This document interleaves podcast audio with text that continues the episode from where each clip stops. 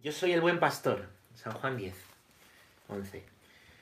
Yo soy el buen pastor. El buen pastor da su vida por las ovejas. Pero el asalariado que no es pastor, a quien no pertenecen las ovejas, ve venir al lobo. Abandona las ovejas y huye. Y el lobo hace presa en ellas y las dispersa, porque es asalariado y no le importan nada las ovejas. Yo soy el buen pastor y conozco mis ovejas, y las mías me conocen a mí, como me conoce el Padre, y yo conozco a mi Padre, y doy mi vida por las ovejas. También tengo otras ovejas que no son de este redil, también a esas las tengo que conducir. Y escucharán mi voz y habrá un solo rebaño y un solo pastor. Por eso me ama el Padre, porque doy mi vida para recobrarla de nuevo. Nadie me la quita, yo la doy voluntariamente. Tengo poder para darla y poder para recobrarla de nuevo. Esta es la orden que he recibido de mi Padre. Palabra de Dios. Bueno, pues, pues qué hermoso. Jesús es un discurso, pues diciéndonos quién es Él, yo soy, ¿eh? ¿os acordáis? Empieza con las palabras yo soy, que son las palabras de la zarza ardiente a Moisés, ¿vale? Y, y pues, pues continúa diciendo el buen pastor, ¿no? Y habla de que hay pastores malos, los que les preocupa el sueldo y no las ovejas, ¿vale? Dice que él da su vida por sus ovejas y que está hablando de las ovejas de Israel, tiene otras ovejas que no son de este redil, que son los otros pueblos, ¿eh? porque Jesús morirá para que esa alianza, esa alianza que Dios prometió, que vamos a ver hoy cómo Dios promete, ¿vale? Eh, que Dios prometió, pues se va a ir a lo largo de la a lo largo de, la historia esperando y se va a cumplir en él y va a ser para todos los pueblos, ¿vale? Dice que él da su vida voluntariamente y nadie se la quita. Y es que a Cristo no lo mataron. Cristo entregó su vida, claro que lo mataron, pero entenderme. Eh, a él no le quitaron la vida, él la dio, él la dio, él la dio, ¿no? Me impresionaba, ayer os hablaba del padre John, ¿no? Como decía esto mismo. Eh, al fallecer su madre, al saber que iba a fallecer, que era la última vez que la veía, le dijo al Señor, yo te entrego a mi madre, ¿no? Y es verdad que, que su madre murió, pero la muerte no se la quitó, ¿eh? Él la tenía entregada. Y es muy bueno, ¿no? Es muy bueno que tengamos entregadas nuestra vida a Dios y la vida de los nuestros y pues todo entregado al Señor. Eso quiere decir que se haga su voluntad. Eso quiere decir dejarle hacer su voluntad, suceda lo que suceda en la incertidumbre, ¿no? Pues, pues la muerte no nos quita la vida, ¿no? Sino que, que nosotros ofrecemos y entregamos la vida. Y Dios sabe, Dios sabe, ¿no? Estamos en sus manos. Y esta lectura nos lo viene a recordar, una lectura muy, pues, ideal para antes de la Semana Santa, ¿eh? Ideal. Bueno, pues vamos a comenzar. Tenemos después que dar el nombre al caballo, tenemos después también un libro, una peli. y vamos a, vamos a ver el catecismo. Vamos a ver el catecismo. A ver si me encuentro. ¡Eh, eh! ¿Qué pasa? ¿Se ha caído? ¿Se ha movido solo? ¿Qué ha pasado? ¿Lo habéis visto? Me preguntan por el podcast del Padre John, todavía no está. Ah, y punto número 63. Muchas gracias. En cuanto esté ese podcast, os lo, os lo colgaré por aquí. Pues gracias. Punto número 63. Vamos allá. Israel es el pueblo sacerdotal de Dios. El pueblo sacerdotal de Dios. Sobre el que es invocado el nombre del Señor. Es el pueblo de aquellos a quienes Dios habló primero. El pueblo de los hermanos mayores en la fe de Abraham. ¿Vale? Bueno, pues aquí el catecismo nos da unas definiciones eh, del pueblo de Israel. Os quiero buscar aquí un, versículo al que, al que está haciendo referencia, que es Éxodo 19.6, ¿vale? Para, para poderoslo leer, ¿vale? Los israelitas son nuestros hermanos mayores, nuestros hermanos mayores. Y, y, fijaos, se dice que es pueblo sacerdotal, lo primero, y es que eh, Dios se lo dice así, se lo dice así a, a Israel, ¿vale? Dios se lo dice así. Ahora pues, si de veras me obedecéis y guardáis mi alianza, seréis de mi propiedad personal entre todos los pueblos, porque mía es toda la tierra. Seréis para mí un reino de sacerdotes y una nación santa. Un reino de sacerdotes, ¿no? O sea, Dios les considera reino de sacerdotes. ¿Quiénes son los sacerdotes? Son aquellos, em, los sacerdotes en Israel, ¿vale? Son los descendientes de la tribu de, de Leví, ¿vale? De Leví. Ya sabéis que, que bueno, Israel está dividida en, en 12 tribus, ¿vale? Cuando llegan a la tierra prometida, las tribus se dividen, ¿no? Se dividen las... Pues se dividen las... Estas, las... Las tierras, ¿vale? Las tierras. Esas 12 tribus, pues dependen, ¿no? Son tribus descendientes de Jacob, ¿vale? A Jacob, que Dios también le cambió el nombre, le llamó Israel, fijaos. Jacob, tú serás Israel, ¿vale? Pues Israel tiene 12 hijos, ¿vale? Y los descendientes de cada uno de sus hijos son las diversas tribus. Todavía hoy los israelitas, pues, pues, pues saben a qué tribu pertenecen los judíos, ¿no? O, eh, o, muchos judíos, no sé si todos, ¿no? El caso es que, el caso es que, pues que bueno, pues que, mmm, que de esas tribus, ¿vale? De esas tribus, de esas doce tribus, ¿vale? Los descendientes, hay una que es la tribu de Leví, que no tiene tierra, no tiene tierra. ¿Por qué no tiene tierra? ¿Eh? Es decir, la tierra se divide en 11, en 11 partes, en esas partes se dividen por familias, ¿no? Entonces cada familia, según el número, pues, pues tiene una parte de la tierra, porque la tierra es un regalo de, de Dios para Israel. Por eso, eh, pues hay tantos problemas hoy, ¿no? Eh, todavía, y lo sabrá siempre, ¿vale? Con el Estado de Israel. ¿Por qué, ¿Por qué le ceden ese trozo de tierra a Israel después de la de la guerra mundial, ¿no? Y después de la masacre que ha habido con, con los judíos, ¿no? Por parte de los nazis, ¿no? Eh, pues se habló de como, pues a ese, a ese pueblo que, que no tenía tierra, los judíos, que, que habían perdido la tierra hacia cientos de años. Que estaban pues por todo el mundo, la raza judía, por todo el mundo, por todos los países, ¿no? Se decidió, ¿no? Y en las Naciones Unidas darle una tierra. Se habló de muchas tierras, hasta de la isla de Madagascar, fijaos. Pero es que la tierra que Dios les había prometido ¿eh? en el judaísmo es esa tierra, ¿no? Entonces, pues, pues de ahí viene ese gran conflicto, ¿no? Que esa tierra la, la reclaman como, como, sagrada, es la tierra santa. Eh, y al mismo tiempo, ¿eh? pues también es una zona árabe, ¿vale? Es una zona donde estaban las colonias inglesas. Y por eso ese conflicto, ¿no? De, de, palestinos y de, y de israelitas, ¿no? Por, pues, por esa tierra, ¿no? El caso es que, que fijaros, eh, esa, esa, tribu de Leví no tiene tierra. ¿Y por qué no tiene tierra? Porque eh, son los sacerdotes, es la tribu sacerdotal, son los que se dedican al culto, los que están en la sinagoga, los que están en el templo. Se dedican a ofrecer los sacrificios para el pueblo, cuando había que ofrecer sacrificios y el pueblo llevaba, pues por ejemplo, había nacido un niño, pues, pues a los ocho días, ¿no? Se le llevaba para la circuncisión y se ofrecían pues en el caso del señor, dos tórtolas o dos pichones, ¿vale? La ley dice que dos tórtolas o dos pichones si la familia era pobre. Si la familia es más pudiente, un cabrito. ¿eh? Esto nos dice, me he salido un poco, pero os lo cuento, es un detalle muy bonito, que como la familia de Jesús, ¿eh? la, Sagrada Familia ofreció tórtolas o pichones, quiere decir que era una familia humilde, que era una familia pobre, ¿vale? Las familias más pudientes, más dinerito, ofrecían corderos, ¿vale? Bueno, pues, pues los sacerdotes, pues, pues eh, la tribu de Leví eran esos, eran esos. Por ejemplo, la, la, Pascua, ¿no? Pues, pues los sacrificios de la Pascua, de los corderos, ¿vale? Luego había, había un sumo sacerdote que cada año variaba, que en el año de, de, del Señor era Leví, ¿vale? Digo, perdón, era, era Caifás, ¿vale? Los sacerdotes son la tribu de Leví. Y no tienen tierra, porque su tierra es el Señor. Su tierra es el Señor, qué bonito. También se dice, el Hijo del Hombre no tiene dónde reclinar la cabeza, dice Jesús, ¿no? Que a mí eso me ha ayudado mucho siempre, ¿no? Como sacerdote a nosotros, pues que en cualquier momento nos, pues nos pueden mover, no estamos para, para pues en ningún lado, ¿no?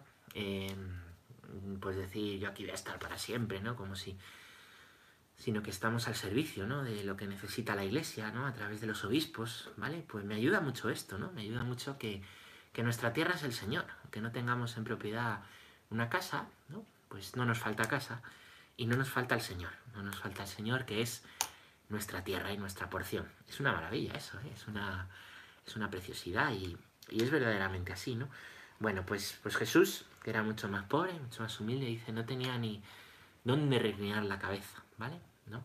Pero su tierra era el Señor, ¿eh? pasaba grandes, grandes, ¿no? Grandes épocas y grandes periodos, ¿no? Rezando, rezando a su padre, ¿no? Por ejemplo, antes de la elección de los apóstoles pasó la noche en oración y así pasaba muchas noches, ¿no? Cuando no le dejaban, porque todo el mundo le, reclamaba. Pues estaba en la intimidad con, con el Padre, en la intimidad de la oración. Pues Leví, Leví es esta tribu que no tiene tierra, que su tierra es el Señor, su tierra es el Señor. Entonces, lo que está diciendo aquí el Señor es, si de veras, no, les dice, seréis para mí un reino de sacerdotes, todos seréis ese reino de sacerdotes, porque seáis de la tribu que seáis, y aunque tendréis tierra un día, porque yo os he prometido la tierra, sois pueblo de mi propiedad. Quiere decir que yo también soy vuestra porción, ¿eh? que yo también, que vosotros sois míos y yo soy vuestro. ¿eh? Es una preciosidad. Eso es lo que dice Dios del pueblo de Israel.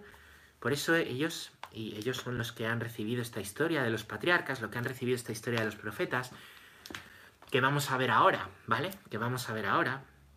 Ellos son, ellos son por eso el pueblo de los hermanos mayores en la fe de Abraham, los hermanos mayores en la fe de Abraham. Y seguimos rezando por su conversión. Rezamos por su conversión. En concreto, pues siempre hay que rezar. hay una petición, ¿no? El Viernes Santo muy hermosa, ¿no? Por, el pueblo judío. ¿eh? por la conversión del pueblo judío. Eh, y no olvidemos que Jesús era judío, que se forma en toda la tradición judía, ¿vale? Y que recibe, ¿no? Pues del pueblo judío. No hay que rechazar el Antiguo Testamento, ¿no? Jesús rezaba como reza el pueblo judío, fue educado en la fe judía, en el Semá y en la ley, y él unió el Semá y la ley de manera perfecta, como explicábamos ayer, ¿vale? Y mm, la primera herejía, ¿vale? Las herejías son separaciones de la fe, ¿vale? que, pues, que son condenadas por, por, los obispos de Roma, por el Papa, ¿vale? La primera herejía es del siglo II, de un, de un tal Marción. Sus seguidores se llaman los marcionitas, no marcianitas, y se caracterizan por un rechazo al pueblo judío, por un rechazo, ¿vale? A, las escrituras, a la ley, a los profetas del pueblo judío. Y se nos olvida eso, que Jesús no rechaza al pueblo judío, ¿eh? no rechaza al pueblo judío, sino que primero busca la conversión del pueblo judío, les llama la conversión. Jesús donde predica primero es, es al pueblo judío. ¿eh? Primero en Judea, en Galilea, donde están los judíos más sencillos, en Jerusalén, donde le, donde le van a matar, ¿no? No va fuera, no va fuera, predica en su tierra. Y después dice, tengo otras ovejas que no son de este redil. Después dice, y si hacéis discípulos de todos los pueblos. Abrabais vosotros fuera, bautizándolos en el nombre del Padre y del Hijo y del Espíritu Santo. Amén. bueno, bueno, pues qué hermoso, qué bello. Em, y vamos a... Bueno, ese es el punto 63. Vamos a leer el punto número 64, chicos y chicas, ¿vale? Seguís aquí saludando, me dicen, ya está subido el podcast. Ah, no lo había visto, luego lo pongo por aquí. Buenos días desde Irlanda. Ah, Elis. Good morning, good morning, God bless you. Clara. Hansui y Juan Diego, bueno, bienvenidos a todos los que os vais incorporando. Seguimos con el catecismo y vamos a leer el punto número 64. Punto número 64 del catecismo. Dice que por los profetas Dios forma a su pueblo en la esperanza de la salvación, en la espera de una alianza nueva y eterna, destinada a todos los hombres, destinada a todos los hombres, ¿vale? Y que será grabada en los corazones, los profetas anuncian una redención radical del pueblo de Dios, la purificación de todas sus infidelidades, una salvación que incluirá a todas las naciones. Serán, sobre todo, los pobres y los humildes del Señor, quienes mantendrán esta esperanza. Las mujeres santas como Sara, Rebeca, Raquel, Miriam, Débora, Ana, Judith y Esther conservaron viva la esperanza de la salvación de Israel de ellas, la figura más pura de esta esperanza es María. Bueno, pues el pueblo de Israel una vez se asienta en la tierra, ¿vale? Una vez se asienta en la tierra, tiene un periodo, ¿vale? Pues, pues después de Aarón, donde, donde es gobernado por jueces, y hay siete jueces que, pues que gobiernan, y después va a llegar la época de los reyes, va a llegar la época de, de los reyes, la dinastía de David, ¿vale?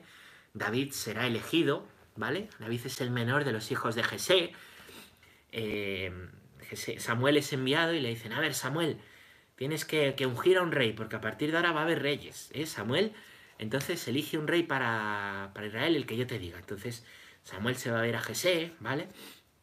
Samuel se va a ver a Jesé y Jesé dice, pues tengo aquí unos cuantos hijos, ¿no? Y le presenta seis hijos, del mayor al menor. Y dice, dice Samuel, a ver, esto no me vale ninguno. No me vale este, ni este, ni este. ¿No tienes más hijos? Ah, tengo otro, tengo otro. Esto lo he contado ya, ¿eh? pero recordamos, tengo otro. Pero es muy pequeñajo, muy escuchimizado. Es pastor, es pastor. ¿eh? Es una imagen de Jesús que será buen pastor, ¿eh? Lo acabamos de leer, que nada es casualidad. Que en la Biblia está todo hilado, que es como, como los collares de las ferias. Cuando te llevas un collar, coges un collar y coges diez. Está todo hilado. Pues lo mismo pasa con la escritura. Pues pues, pues de repente, de repente, eh, pues, pues, pues dice, a ver, a ver, mándalo. Y es David, y David es ungido, ¿vale? Es ungido. El hijo de David es Salomón, que construirá el templo, el templo que después será destruido, será reconstruido y de nuevo será, será destruido, ¿vale? El Señor lo profetizó, que el templo, esto que veis, no quedará piedra sobre piedra, ¿vale? Y el templo, el templo de los judíos es destruido dos veces, actualmente sigue destruido y lo único que queda es un muro donde rezan en un lado los hombres, en otro las mujeres, que es el muro de las lamentaciones, el muro de las lamentaciones, llamado así también por esa lamentación de los judíos, que ya no tienen templo, y es que los judíos, el Señor les ha prometido un rey, una tierra y un templo, un rey, una tierra y un templo, ¿vale? Los cristianos, esa promesa la hemos heredado, nuestro rey es Cristo, su corona de espinas, nuestra, nuestra tierra, eh, pues es también el Señor, eh, es, lo que se nos ha dado. Eh, nuestra porción es el Señor, pues igual que, igual que la tribu de Leví, ¿vale? Y, nuestro templo, ¿vale? Pues, pues el templo eres tú, ¿vale? El templo, dice San Pablo, tú eres templo del Espíritu Santo, eres templo, ¿no? Los judíos que siguen esperando ese Mesías, pues, pues rezan, tienen tierra, pero no tienen templo. Y un conflicto muy grande entre judíos y palestinos hoy también viene, porque en el lugar donde debería estar el templo, donde estuvo el templo, ¿vale? Pues los musulmanes hace siglos construyeron una mezquita, ¿eh? una mezquita enorme, se puede ver, que está en el mismo lugar donde debería estar, eh, donde estuvo el templo, el templo del rey Salomón. ¿eh? es tremendo, es tremendo, ¿no? La tierra más sagrada. Por eso, ¿no? Por eso también, pues, pues este conflicto inacabable, ¿no? Inacabable. Eh, y otros muchos, ¿no? Bueno, pues, pues, pues os decía, ¿vale? Entonces llega el periodo de los reyes. Y a lo largo de toda esta historia de reyes, de jueces y ya antes, ¿vale? Hay en el pueblo de Israel una serie de señores que son elegidos de Dios que se llaman profetas, profetas. ¿Qué son los profetas? Un profeta, ¿vale? Os voy a leer aquí algunos de los que hay para no dejarme ninguno, ¿vale? Un profeta no es simplemente pues un hombre que ve el futuro y dice va a pasar esto, sino que un profeta es un elegido de Dios en un lugar concreto, en un lugar concreto de la tierra de Israel, ¿vale? Hay un momento en el que el reino de Israel se divide en dos, y hay dos dinastías de reyes, y hay profetas en el norte y profetas en el sur, ¿vale? En una están diez tribus, en otro dos tribus. Em, hay un momento, hay un momento, eh, pues en el que el reino vuelve a unirse, ¿vale? ¿eh? Jerusalén reconstruida para siempre, dice el Salmo. Y en ese tiempo, ¿vale?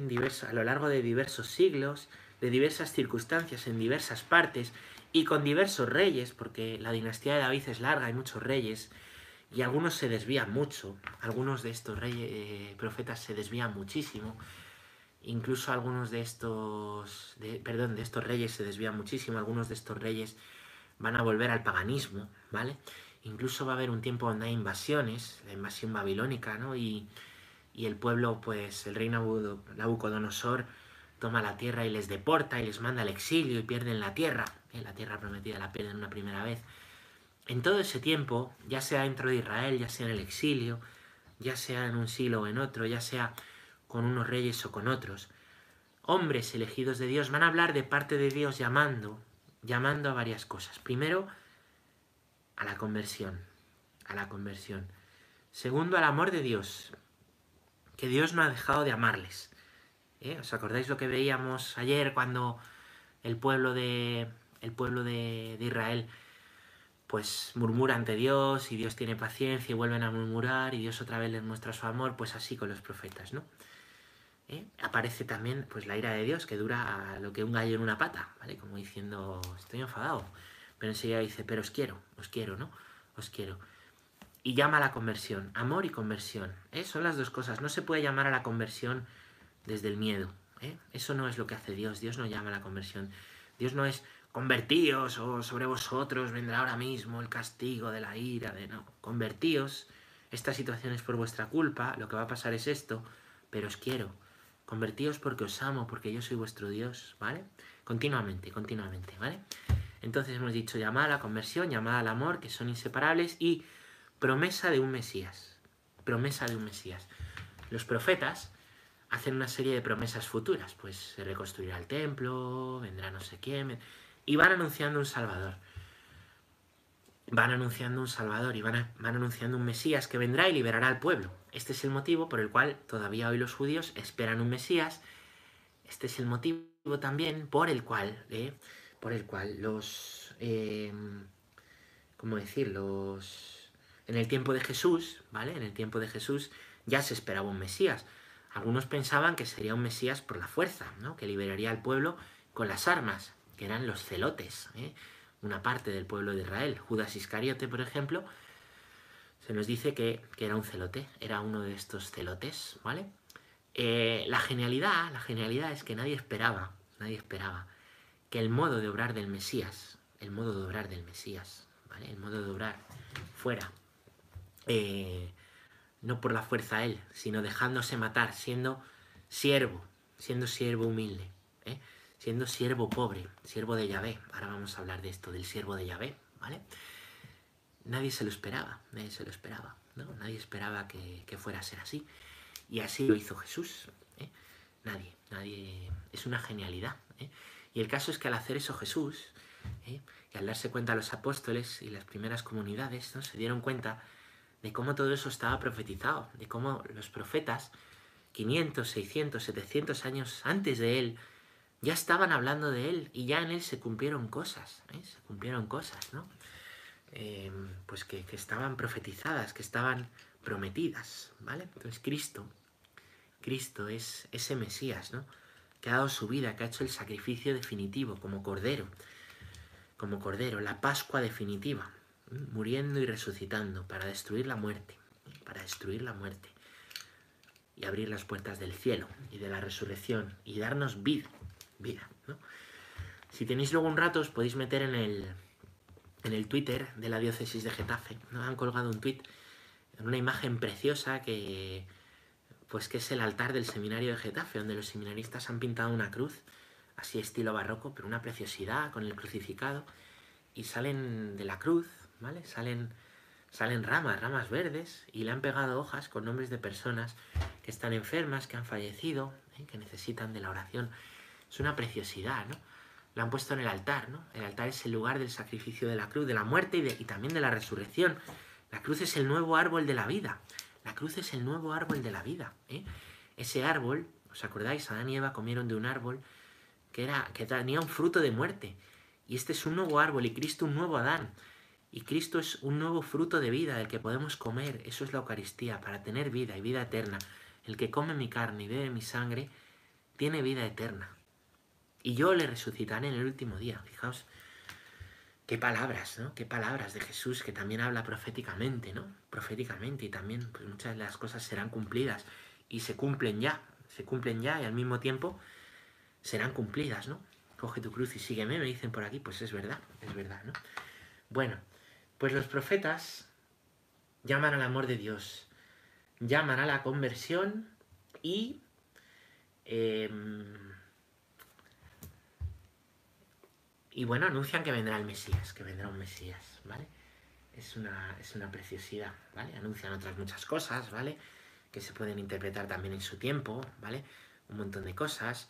Bueno, em, los, antes de leer los profetas, también hay falsos profetas, ¿eh? También hay iluminados de estos, también hoy los hay. también hay mucho iluminado por la vida.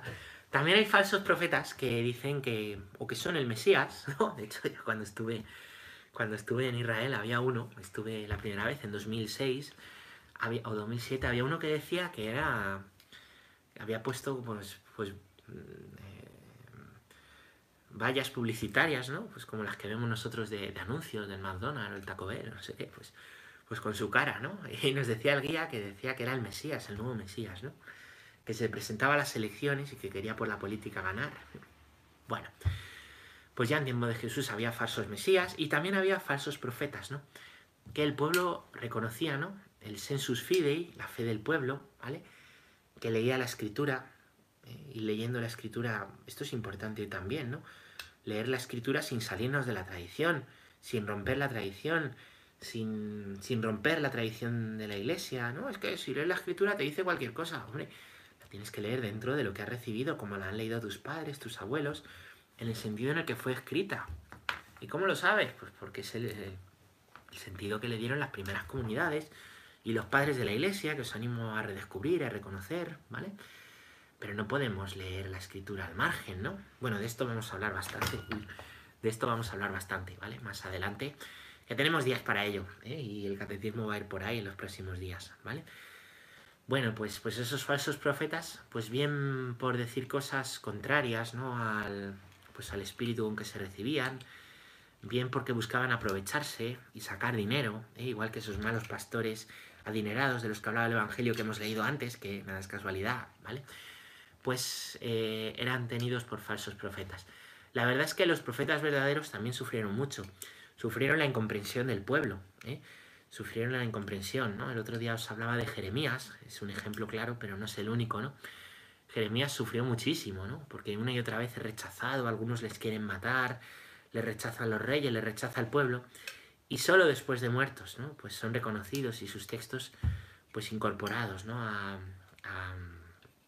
a, esas lecturas sagradas del pueblo de Israel, ¿no? que forman la ley más los profetas, la ley más los profetas. O sea, que no os penséis que por ser profeta ya era un camino de rosas y todos les alababan, que va, caían bastante mal. Y es que lo que decía muchas veces escocía, porque a todos nos gusta que nos digan Dios te quiere, pero cuando nos dicen Dios te quiere, cambia de vida y nos tocan el orgullo y la moral, eso ya no nos gusta tanto, ¿eh? porque nos sale el orgullo, nos sale el orgullo. No es que todo el pueblo le rechazara, que tenían sus discípulos, ¿vale? tenía, bueno, luego habría que estudiar a cada profeta en concreto, que es muy hermoso. No me voy a tener aquí de momento, ¿vale? Pero, pero sí, fueron hombres que sufrieron mucho. Y el Señor dijo, ¿no? Cuando fue a Nazaret y le intentaron tirar por un precipicio de Nazaret, ¿no? Ningún profeta es bien mirado en su tierra. Y es que bien sabía Jesús cómo había tratado el pueblo a los profetas. Empezando por Moisés. ¿eh? ¿Cómo trató el pueblo a Moisés? ¿Cómo trató el pueblo a Moisés? pues, pues con mucha murmuración tantas veces, ¿no? Y, y muy mal muchas veces, ¿no? Entonces, bueno, pues vamos a hablar de algunos, no, de...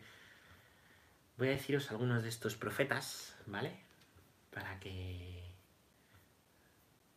Para que os suenen. Y es que los profetas son muchos más de los que hay en los libros. Hay una serie de libros en la escritura que se llaman proféticos, ¿vale?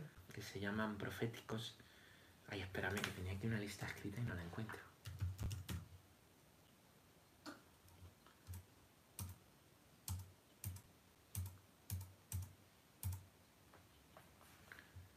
Aquí, aquí. Bueno.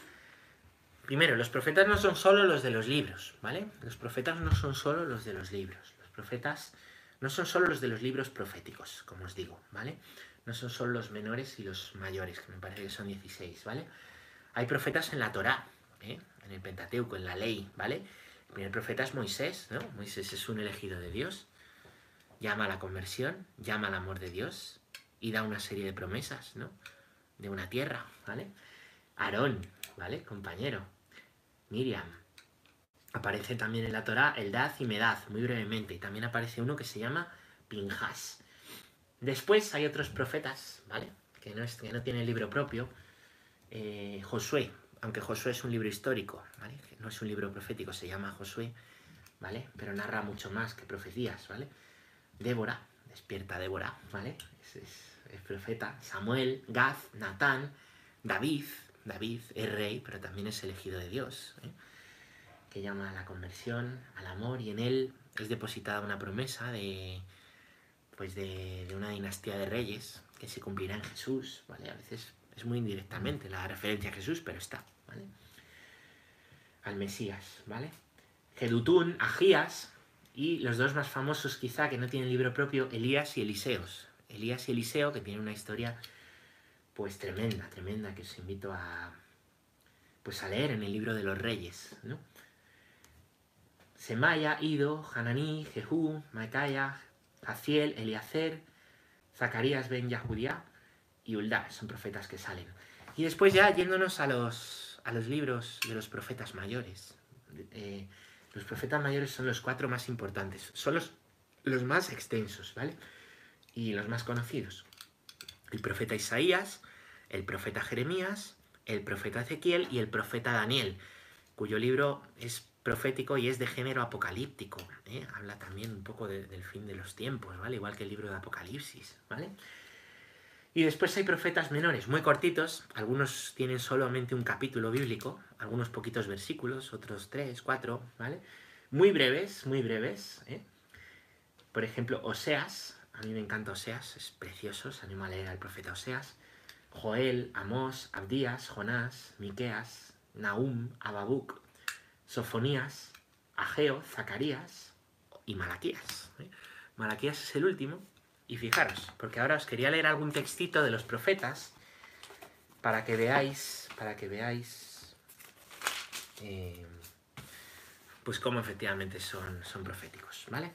Por ejemplo, el profeta Miqueas, capítulo 5, profeta Miqueas. Fijaros lo que dice. En cuanto a ti, Belén Efratá, la menor entre los clanes de Judá, de ti sacaré al que ha de ser el gobernador de Israel. Sus orígenes son antiguos, desde tiempos remotos. Por eso él los abandonará hasta el momento en que la parturienta dé a luz y el resto de sus hermanos vuelva con los hijos de Israel. Pastorará firme con la fuerza de Yahvé, con la majestad del nombre de Yahvé su Dios. Vivirán bien, porque entonces él crecerá hasta los confines de la tierra. Qué bonito, ¿eh? Qué bonito. Esto es Miqueas, Miqueas, capítulo 5. Está hablando de la ciudad de Belén pequeña ciudad, es una aldea, un pueblecito, del que saldrá el gobernador de Israel, el gobernador de Israel. En el momento en que la parturienta dé a luz, ¿eh? ¿y dónde nació Jesús? ¿Y quién dio a luz en Belén? ¿Eh? Que es una ciudad que apenas sale en la escritura, lo tenemos aquí poco más, ¿vale? Y dice, crecerá hasta los confines de la tierra, hice hacer discípulos míos, ¿eh? y dice, pues dice al principio, ¿no? en, Jerusalén, en Judea y Samaria y hasta los confines del mundo, hasta los confines del mundo, manda Jesús a los discípulos. Dice que pastoreará firmemente con la fuerza de Yahvé. ¿Y quién hemos dicho que es buen pastor? Que no lo hemos leído hoy por casualidad, ¿vale? Bueno, pues, pues un ejemplo, voy a leeros alguna otra cosita de profetas, por ejemplo... Ver qué os puedo leer, es que hay un montón, un montón de cosas.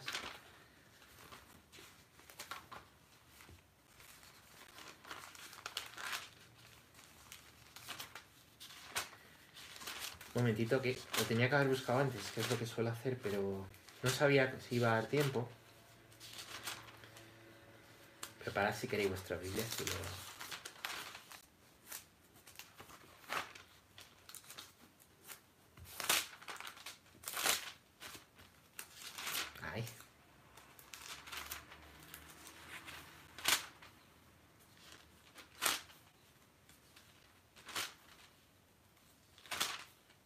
Aquí.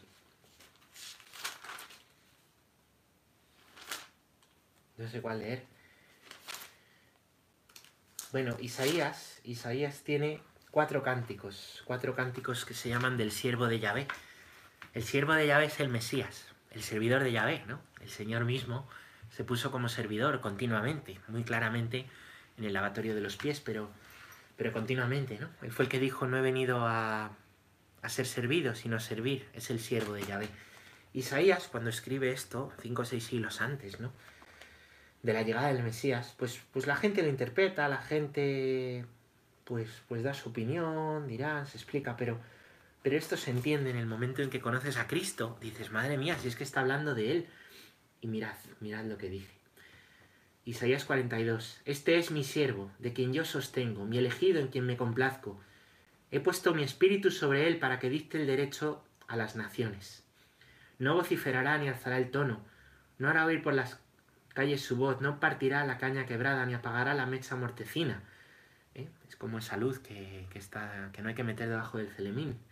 No desmayará ni se quebrará, ¿no? Ni un hueso le quebraron, ¿os acordáis? ¿Vale? Yo Yahvé te he llamado en nombre de la justicia, te tengo asido de la mano, te formé y te he destinado a ser alianza de un pueblo, a ser luz de las naciones, para abrir los ojos a los ciegos, sacar del calabozo al preso, de la cárcel a los que viven en tinieblas. Por ejemplo, el, el, segundo cántico del siervo, Isaías 49, dice, te voy a hacer luz de las gentes, para que mi salvación alcance hasta los confines de la tierra, ¿eh? hasta los confines de la tierra. Me diréis que no es pues una palabra una palabra profética, ¿no? O por ejemplo, em, tengo aquí el, el tercer cántico del siervo. El Señor me ha abierto el oído, no me resistí ni me eché atrás. Mirad esto. Ofrecí mi espalda a los golpes, mi cara a los que mesaban mi barba. No hurté mi rostro a insultos y salivazos. El Señor Yahvé me ayuda, no sentía los insultos, ofrecí mi cara como pedernal, sabiendo que no quedaría defraudado. Cerca está Él de que me justifica. ¿Quién disputará conmigo? Presentémonos juntos. ¿Quién es mi demandante? Que se llegue a mí. No me diréis que no está hablando de Cristo, ¿eh? de Cristo en, en la pasión, ¿vale? Pues son algunos ejemplos y os voy a poner otro más. Otro más del último. Os he dicho que el último de los profetas es Malaquías. Malaquías, el último libro de la Escritura, del Antiguo Testamento, quiero decir. Termina con Malaquías y ya empieza el Nuevo Testamento con los Evangelios, con Mateo, Marcos, Lucas y Juan. Y dice Malaquías 3, voy a enviar a mi mensajero a allanar el camino delante de mí, y enseguida vendrá a su templo el Señor a quien vosotros buscáis, y el ángel de la alianza que tanto deseáis. Ya llega y dice, ya ves otro. Esto es eh, Malaquías 3. Y si nos fuéramos a Mateo,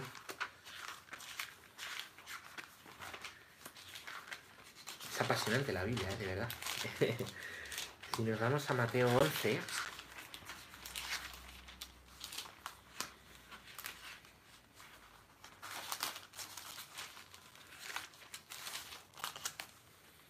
Mateo 11:10, mirad lo que dice. He aquí que yo envío mi mensajero delante de ti, que preparará tu camino por delante de ti. Así empieza Mateo. Bueno, Mateo. El primer libro del, Nuevo Testamento es Mateo. ¿eh? Y el último libro es Malaquías. Y están unidos, están unidos. Dice por un mensajero. ¿eh? ¿Quién es ese mensajero? Pues lo dice también Miqueas al final de su libro. Miqueas 3, 23. Voy a enviaros al profeta Elías, antes de que llegue el día de Yahvé grande y terrible. Reconciliará a los padres con los hijos, los hijos con los padres, y así no vendré a castigar a la tierra con el anatema. ¿eh? Con el anatema. Así termina, ¿eh? así termina Malaquías, diciendo que vendrá Elías, y el Señor dirá, Elías ya ha venido y no lo habéis reconocido, lo habéis matado. ¿Quién es Elías? Juan Bautista. Juan Bautista, el último de los profetas, que tampoco tiene un libro propio, tampoco tiene un libro propio, y hace de bisagra Malaquías, el último profeta, termina hablando ¿eh? de Juan Bautista, que llegará y lo contará en el inicio de todos los evangelios, Mateo, Lucas, Marcos y Juan. ¿eh? Es tremendo, ¿no? El que une los dos testamentos es otro profeta, Juan, y está dicho, está dicho, ¿no? Y, y lo podemos encontrar, ¿vale? Os voy a leer una última. un último salmo, ¿vale? Porque también los salmos son son proféticos y están atribuido, este está atribuido al rey David, que como os decía también es profeta. Y mirad lo que dice el Salmo número 22. Dios mío, Salmo 22 de la Biblia, ¿eh? para que recéis con él también estos días. Dios mío, Dios mío, ¿por qué me has abandonado? ¿Os suenan estas palabras? Las dice Jesús en la cruz cuando muere. ¿eh? La gente dice, se está quejando a Dios, Dios mío, Dios mío, ¿por qué me has abandonado? No, está rezando un salmo, está rezando un salmo. Jesús muere rezando, Dios mío, Dios mío, ¿por qué me has abandonado? Y el salmo continúa. ¿eh? Estás lejos de mí. ¿eh? Clamo de día, Dios mío, no me respondes de noche. Y dice, yo en cambio soy gusano, no hombre, soy afrenda del, del vulgo, asco del pueblo. Todos cuanto me ven de mí se mofan, tuercen los labios y menean la cabeza. Se confió a Yahvé, pues que lo libre, que lo salve si tanto lo quiere, ¿no? Esas son las palabras del mal ladrón, ¿vale? Fuiste tú quien del vientre me sacó, a salvo me tuviste en los pechos de mi madre. A ti me confiaron a salir del seno. ¿Eh? Es la presentación, es la presentación de Jesús a los ocho días, ¿no? la presentación, la, circuncisión, ¿vale? Em, donde fue pues como los primogénitos del pueblo de Israel ofrecido a Dios, ¿vale? El, número 15, ¿eh? Eh, perdón, el, el, Salmo número 22, después dice, mirad, mirad, tremendo, perros sin cuento me rodean, una banda de malvados me acorrala, mis manos y mis pies vacilan, puedo contar mis huesos, ellos me miran y remiran, reparten entre sí mi ropa, se echan a suerte mi túnica, ¿eh? se echan a suerte mi túnica, San Juan dice que eso hicieron, que se echaron los, eh, los, romanos a suerte la túnica, porque era de una sola pieza, de una sola costura, por cierto, como eran las costuras de los sacerdotes, de una sola pieza tejida, indicando que Jesús es nuestro sumo sacerdote, ¿vale? Los pobres comerán, hartos quedarán, los que buscan a Yahvé lo alabarán, viva por siempre nuestro corazón. Es una imagen de la Eucaristía, ¿no? Jesús ha venido a dar de comer a los pobres, ¿no? A dar su propia carne. Bueno, pues, pues son solo algunos ejemplos, son solo algunos ejemplos. Terminamos haciendo referencia, ¿eh? os animo a que, leáis lo que más os haya gustado, ¿vale? Como hace el catecismo a las santas mujeres, y es que también aparecían en la lista. Y es que las mujeres tienen una importancia crucial, crucial en la escritura, crucial, fundamental, ¿vale? Aquí se habla de Sara, de Rebeca, que eran estériles, de Raquel, de Miriam, de Débora, ¿eh? de Ana, de Judith, de Esther, que son unas reinas Tremendo el libro de Esther, os aconsejo leerlo, ¿no? Que conservaron viva la esperanza de la salvación. En estas mujeres se cumple la promesa de que vendría un Mesías. ¿eh? El Mesías nacería de una mujer, nacería de una mujer. Dios quiso nacer de una mujer. Y estas mujeres, con su ejemplo, con su, con su piedad y con su santidad, son las santas del Antiguo Testamento, mantuvieron viva la experiencia, ¿vale? Y la esperanza, perdón, la esperanza en el Mesías, son mujeres modelo, ¿no? Por, sus obras y por sus palabras, ¿no? Palabras que también son proféticas, que llaman al pueblo a la conversión desde la ternura, a la firmeza en el amor de Dios y a la espera, a la espera de ese Mesías, ¿eh? En ellas pues hay grandes milagros, hay grandes signos, ¿vale? Eh, también hay gran, gran redención ¿eh? en algunas de ellas, algunas pues, pues son salvadas o siendo pecadoras, siendo pecadoras pues, pues, pues se convierten en, justas, en santas, ¿no? Y, Dios las va a elegir, ¿no? Con ese pecado para dar la vuelta, ¿no? Dar la vuelta a esa historia, a su historia y hacer bien a todo el pueblo. Y dice el catecismo que la figura más pura de esta esperanza es María. La mujer es lugar de la esperanza. ¿eh? En la mujer está la esperanza de la vida, ¿no? La ternura también. Y son las que nos enseñan a vivir con ternura, las que nos enseñáis, ¿no? ¿Eh? Pues primeramente nuestras madres, ¿vale? Primeramente nuestras madres, ¿no? Y, la mayor depositaria de esa esperanza, ¿no? Con su sí ha sido María.